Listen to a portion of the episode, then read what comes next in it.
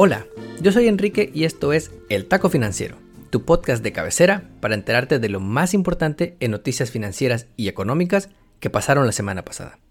Hoy es lunes 25 de enero y ya estamos respirando un aire fresco, un aire diferente. No sé si lo has notado, como que ya no huele a que a cualquier hora un tuit presidencial va a salir a pelearse con lo primero que se mueva. Y es que estamos por cumplir la primera semana de Joe Biden como presidente.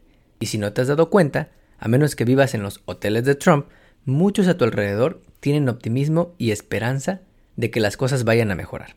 Y con el taco que te traigo hoy, iniciamos la era Biden con la mejor información.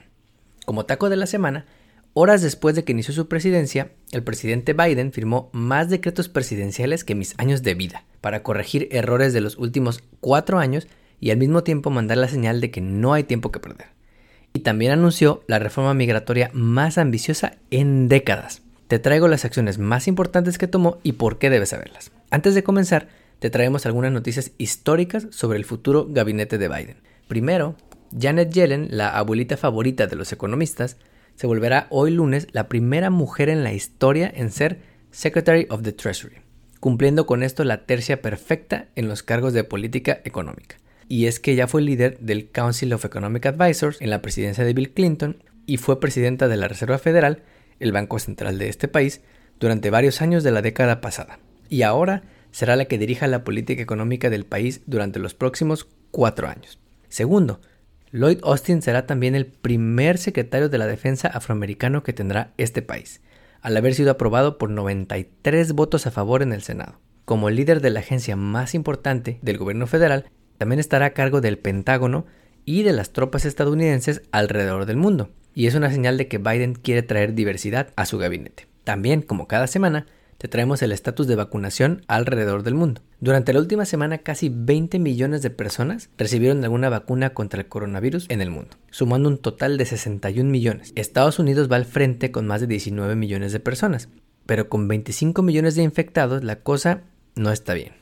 China lleva 15 millones de vacunados en segundo lugar, seguido por el Reino Unido, Israel y Emiratos Árabes. México y Brasil ya llevan más de medio millón de vacunados cada uno. Pero en México, desafortunadamente, en los últimos 7 días apenas se vacunaron cerca de 120 mil personas. Los que pueden salir a trabajar sin riesgo de contraer el virus porque tienen ya las dos dosis de la vacuna son como 5 millones de personas en el mundo. Sin más, comencemos con el episodio.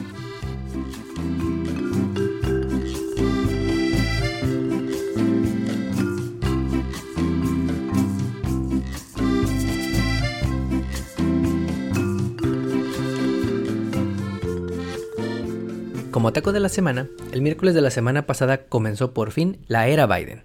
Y gracias al cielo no hubo violencia, no hubo insurrección, hubo una ceremonia corta con cerca de mil personas, pero fue muy emotiva. Cantó Lady Gaga, cantó Jennifer López y cantó un señor que no sabía que era uno de los cantantes de country más famosos del mundo, Garth Brooks. Y acabando la ceremonia, se fue Biden a la Casa Blanca a trabajar en chinga. Ni siquiera le dieron tiempo al pobre de echarse un taco. Ya te contamos la semana pasada sobre el plan de Biden para rescatar a la economía, pero debes saber que todo lo que quiere hacer nuestro amigo Joey en su mundo ideal se puede dividir en dos tipos de acciones. Primero, acciones para las que no tiene que pedir permiso al Congreso y como presidente tiene el poder de hacerlo. Estos se llaman decretos presidenciales o executive orders y normalmente se hacen para lograr resultados más rápido, pero tienen un alcance menor. Por otro lado, están cosas para las que tiene que decirle al Congreso échame a la mano, como subir el salario mínimo o expandir varios apoyos económicos hasta septiembre. Para ellos, se requieren cambiar o aprobar nuevas leyes, que siguen de manera muy simple el siguiente proceso. Biden propone leyes, el Congreso las revisa y dice esto me gusta, esto no me gusta, esto no lo puedo pasar, esto sí, etc. En una negociación entre los partidos políticos. Estos hacen cambios para que nadie quede completamente a gusto, pero se puedan aprobar por mayoría. Y finalmente, se regresa la ley al presidente para su firma y su promulgación. Así es como normalmente se pasan las leyes en casi todos los países y debes saber que cuando trabajaba en Hacienda en México, que es como el Treasury, me tocó ir al Senado de México como parte del equipo técnico que iba a explicarle a los legisladores por qué valía la pena pasar la ley de zonas económicas especiales. Un proyecto similar a las Opportunity Zones que tenemos aquí, pero enfocada en los 10 estados más pobres de México. Luego les platico más sobre eso y sobre la triste historia de cómo trabajar tres años enteros diseñando incentivos fiscales agresivos para atraer inversiones y generar empleos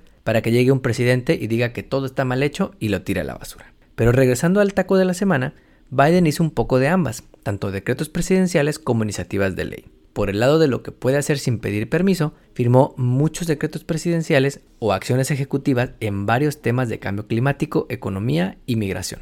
Por el lado de las leyes, presentó una reforma migratoria que es tan ambiciosa que tienes que escucharla. Empecemos con los decretos presidenciales. En su día 1 firmó más de 15 decretos y los podemos dividir en cuatro temas. En temas de la pandemia destacan tres cosas. La primera es que lanzó un challenge a todos, no de esos en los que te tiras una cubeta de agua, sino un challenge de 100 Days Masking Challenge, para pedirnos a todos que usemos cubrebocas durante 100 días y obligar a todos los que pisen propiedad federal a usar un cubrebocas. Lo siento, Karen. Nada de ir al correo postal sin cubrebocas porque, entre comillas, tienes una condición médica. Lo segundo fue que siempre ya no nos saldremos de la Organización Mundial de la Salud, o la OMS por sus siglas en español. Y lo tercero es que el Dr. Fauci, máxima autoridad en temas epidemiológicos, será el delegado de los United para la OMS. En temas de economía, aumentó la pausa o prórroga en los préstamos estudiantiles hasta el mes de septiembre y también la suspensión de los desalojos para aquellos que no puedan pagar la renta de sus casas a finales de marzo. En temas de cambio climático, le quitó el permiso a un famoso oleoducto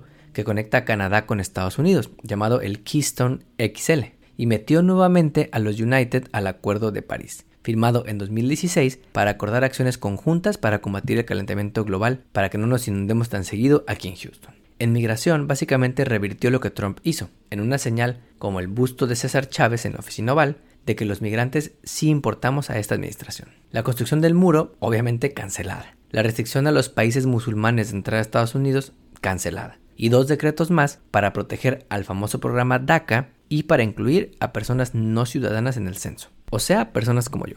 Y esto solo fue el primer día. De jueves a viernes firmó otras 10 órdenes ejecutivas, creando entre ellas el COVID-19 Health Equity Task Force para asegurar una respuesta equitativa a la pandemia, requerir cubrebocas en aeropuertos, trenes y camiones que vayan entre estados, pedir un test negativo de COVID a todos los que entren al país crear reglas para reabrir las escuelas de manera segura y acelerar la producción de equipo de protección médica. Ahora pasemos a las leyes que presentó Biden en sus primeros tres días como preciso, particularmente con la Ley de Ciudadanía Estadounidense de 2021. La semana pasada te platicamos del plan de rescate económico que Biden quiere para inyectarle 1.9 billones de dólares a la economía. Esto se traducirá en una iniciativa de ley que está actualmente empezando a discutirse en el Congreso. Lo nuevo que pasó esta semana fue la Ley de Ciudadanía Estadounidense de 2021. Esta ley promete cambiar radicalmente el approach que tiene Estados Unidos contra la migración y otorgar un camino a la ciudadanía para millones de personas indocumentadas. En general, esta ley la podemos dividir, y así es como la dividen varios analistas, en tres grandes temas. Primero, los caminos a la ciudadanía y la regulación de protecciones laborales. Segundo, controles más inteligentes en la frontera y no un muro hecho por los cuates. Y tercero, atacar de raíz las causas de la migración. Bajo el primer tema, la ley propone reducir los tiempos que se requieren para convertirse en ciudadano, lo cual permitiría a los que tienen DACA, estatus temporal o trabajadores del campo aplicar para una Green Card luego de tres años. También la ley haría más fácil a los hijos de padres que tengan visas H1B aplicar a un trabajo y eliminaría una regla conocida como la 3 and 10 Year Bars que impide a las personas reingresar al país luego de haber juntado ciertos años sin papeles. Dentro de lo que destaca para nosotros es que las personas que tuvieron que venir sin papeles a Estados Unidos, generalmente en busca de mejores oportunidades de vida para ellos o sus familias, van a poder aplicar para un estatus legal temporal por 5 años y luego van a poder aplicar a una Green Card, suponiendo que pasen background checks y paguen impuestos. Muchos estudios estiman que hay más de 11 millones de paisanos sin papeles en Estados Unidos y muchos de ellos se podrían beneficiar con esta iniciativa. Para evitar que a partir de esta noticia o de esta ley muchos migrantes centroamericanos quieran venir, la ley haría que solo los que ya estaban aquí antes del 2021 sean elegibles. Por el lado de los controles en la frontera, la ley propone invertir en tecnología en la frontera para acelerar los procesos identificar más rápido a las personas que quieran traer drogas de este lado del río Bravo. También proponen más recursos para mejorar el entrenamiento de los agentes migratorios para mejorar el trato que le dan a las personas que agarran. La ley también propone reducir los tiempos en las cortes de migración y entrenar a los jueces de migración así como recursos para reducir los lentos procesos que actualmente existen para obtener un asilo migratorio. Finalmente, tercer tema, para atacar de raíz las causas de la migración ilegal, la ley propone crear un fondo de 4 mil millones de dólares para asistir a los países del famoso Triángulo del Norte, es decir, Honduras, El Salvador y Guatemala. También, para empezar a cambiar el estigma hacia los migrantes, la ley propone un cambio que puede parecer sutil, pero no lo es, cambiar el término legal alien a non-citizen, lo cual varios ciudadanos aquí me han dicho que odian que los migrantes nos llamen aliens, lo cual podría empezar a cambiar el discurso a nivel nacional, porque estados como California ya quitaron esta palabra en sus leyes locales desde el año 2015. Esta ley es como la carta Santa Claus del gobierno de Joe Biden, y muy probablemente saben que no todo se va a cumplir. De hecho, el líder de la minoría republicana en el Senado, Mitch McConnell, dijo el jueves pasado que la ley es una cobija de amnistía que destruiría el cumplimiento de las leyes y crearía incentivos enormes para venir de manera ilegal a este país. O sea que no les gusta mucho la propuesta de Joe Biden. Cuando pase por el Congreso seguramente habrá cambios y se le quitarán varias cosas, pero como punto de partida esta es la reforma migratoria más ambiciosa en décadas. En el taco financiero creemos que la forma en que Joe Biden está iniciando su sexenio es la adecuada. Uno no puede llegar a la presidencia en medio de una pandemia global, la mayor crisis económica en generaciones, problemas de desigualdad racial tan profundos y solo posar para la foto. Con decretos presidenciales puede empezar a revertir el daño hecho por Trump, pero los cambios más profundos requieren leyes. Principalmente con la reforma migratoria, creemos que la idea de Biden es apostarle muy alto y negociar a la baja con los republicanos en el Congreso, y esperemos que le vaya muy bien.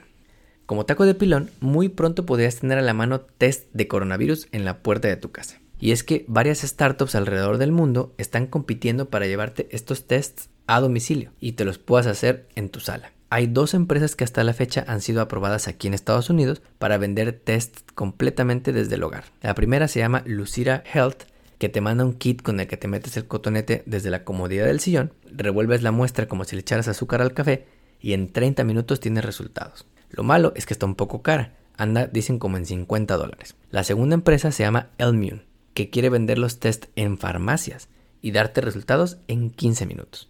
Esta está un poco más barata, pero va a andar como en 30 dólares. Y pensar que hace menos de un año estábamos sufriendo para conseguir un test de coronavirus. Llegamos a pagar más de 100 dólares por una prueba y tardaba dos semanas en decirte que ya habías contagiado a toda la familia.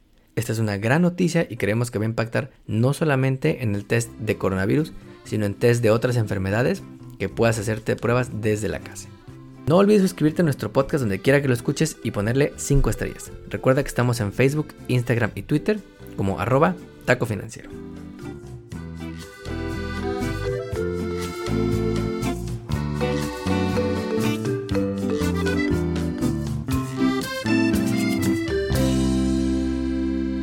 El podcast que acabas de escuchar, El Taco Financiero, refleja la opinión exclusiva del presentador o sus entrevistados y no representa la opinión de patrocinadores o terceros. El podcast tiene el objetivo exclusivo de informar y no busca promocionar la compra de acciones de empresas en específico. Tampoco es un reporte de investigación y no representa consejo legal o financiero.